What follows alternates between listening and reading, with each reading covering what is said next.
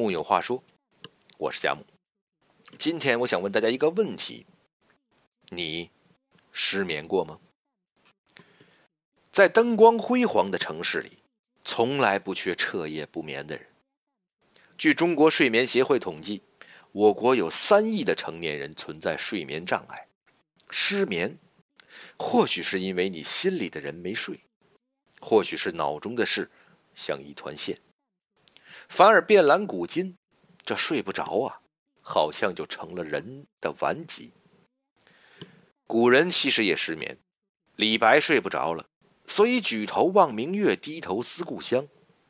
李商隐写了睡前药：五鸾镜匣收残代，睡压香炉换西熏。刘桢呢，索性写起诗来：终夜不黄寐，续意。于如汉，月色、诗书、熏香，这是古人治愈失眠的三剂良药。今天，咱们就介绍一下这古人治失眠的三宝：月夜徘徊。日暮西斜，略上柳梢头之时，这失眠也跟着来了，心中思绪萦绕。只有让身体动起来，才能暂时忘记烦恼。倒不如趁着月朗星稀、明和在天，起身散步中庭。忙碌了一整天，苏东坡正要入睡时，看窗外月色正好，困意全无。他想到了夜猫子张怀民，起身走去承天寺找他一起散步。当时皎皎明月照中庭，如寒潭碧影，清凉空明。月下竹柏的倒影，像极水中摇曳的藻。良辰美景，空有两个闲人。散步是古人睡不着时的良药。夜阑风静时，可以一边秋夜怀故友，一边散步咏凉天，听着清泉石上流的天籁。闻着暗香浮动的桂花香，看着江清月近人的奇景。当我们睡不着时，不妨漫步在城市道路间、庭院林荫间，甚至客厅与卧室间，双脚轻快而有节奏，呼吸均匀而深沉，慢慢的感到身体开始放松，困意自然就来袭。当许多人躺在床上翻来覆去，有什么比得上一边散步一边欣赏皎洁星月，一边听着风轻云淡来的舒心呢？第二个法宝，青灯夜读。夜读是古代读书人共有的默契，无论是为了考取功名的夜读，还是失眠的夜读。记得《红楼梦》中有一段夜读。有次贾宝玉酒后失眠，索性起来捡灯烹茶，读起了《南华经》，兴起还提笔写了感想。写完执笔就寝，一夜无梦，直至天光。那浓浓酒意，孤灯昏黄，伴着庄子的小梦蝴蝶，那是诗意，也是闲事。人有诗，有闲，自然能安睡。对于诗人来说，夜来了，诗意就来了。盛唐，一位中年诗人落榜了。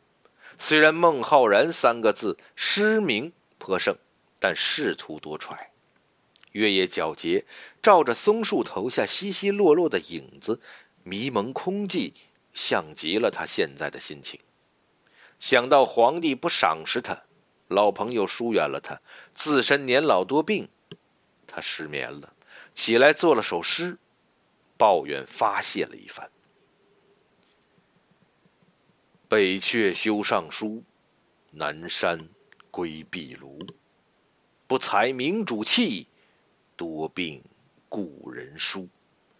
白发催年老，青阳逼岁除。永怀愁不寐，松月夜窗虚。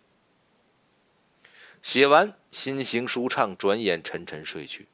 睡梦中，他绝计想不到自己会成为青史留名的大诗人。生活步伐飞快，夜半未寐时，或在书中找到那份闲适的生活静静，或展纸执笔写下自己的感怀。诗书永远是对抗世俗生活的武器。如果失眠了，不妨点起读书灯，吹灭之后，一身都是月。最后一个法宝，锦帐熏香。说起古人奢侈，人家睡觉那种烟雾缭绕、沉香帐中的意境，现代人的顺相相比就糙了点古人对睡觉讲究到了极致，甚至有专门在帐中助眠的香。话说南唐李后主被软禁时，多少个无眠之夜，无数次想起以前的扭捏时光，感叹“樱花落尽阶前月，向床愁倚熏笼”。幸得鹅梨帐中香，当香烟笼罩，郁郁沉沉，李煜才能暂时忘却亡国之辱，安然入眠。当年用于纸醉金迷时的帐中香。如今只能难忘故国的雕栏玉砌，空闻此香忆往昔。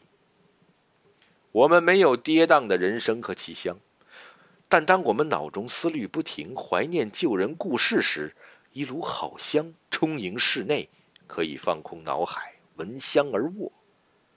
焚香一炷，是一种仪式，隔断日间的嘈杂，也是一个药引。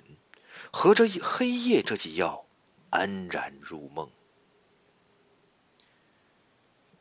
孤夜难眠，难在一字思。我们眼中盈满黑夜，心却游荡在遥远的过去和到不了的未来，记挂着远久的故人和熟悉的陌生人，如胸中不能清明。即便再皎洁的月色，再诗意的诗歌，再浓郁的熏香，也是无用的。真正治愈失眠的药，其实是若无闲事挂心头，便是人间好时节。睡觉即睡心，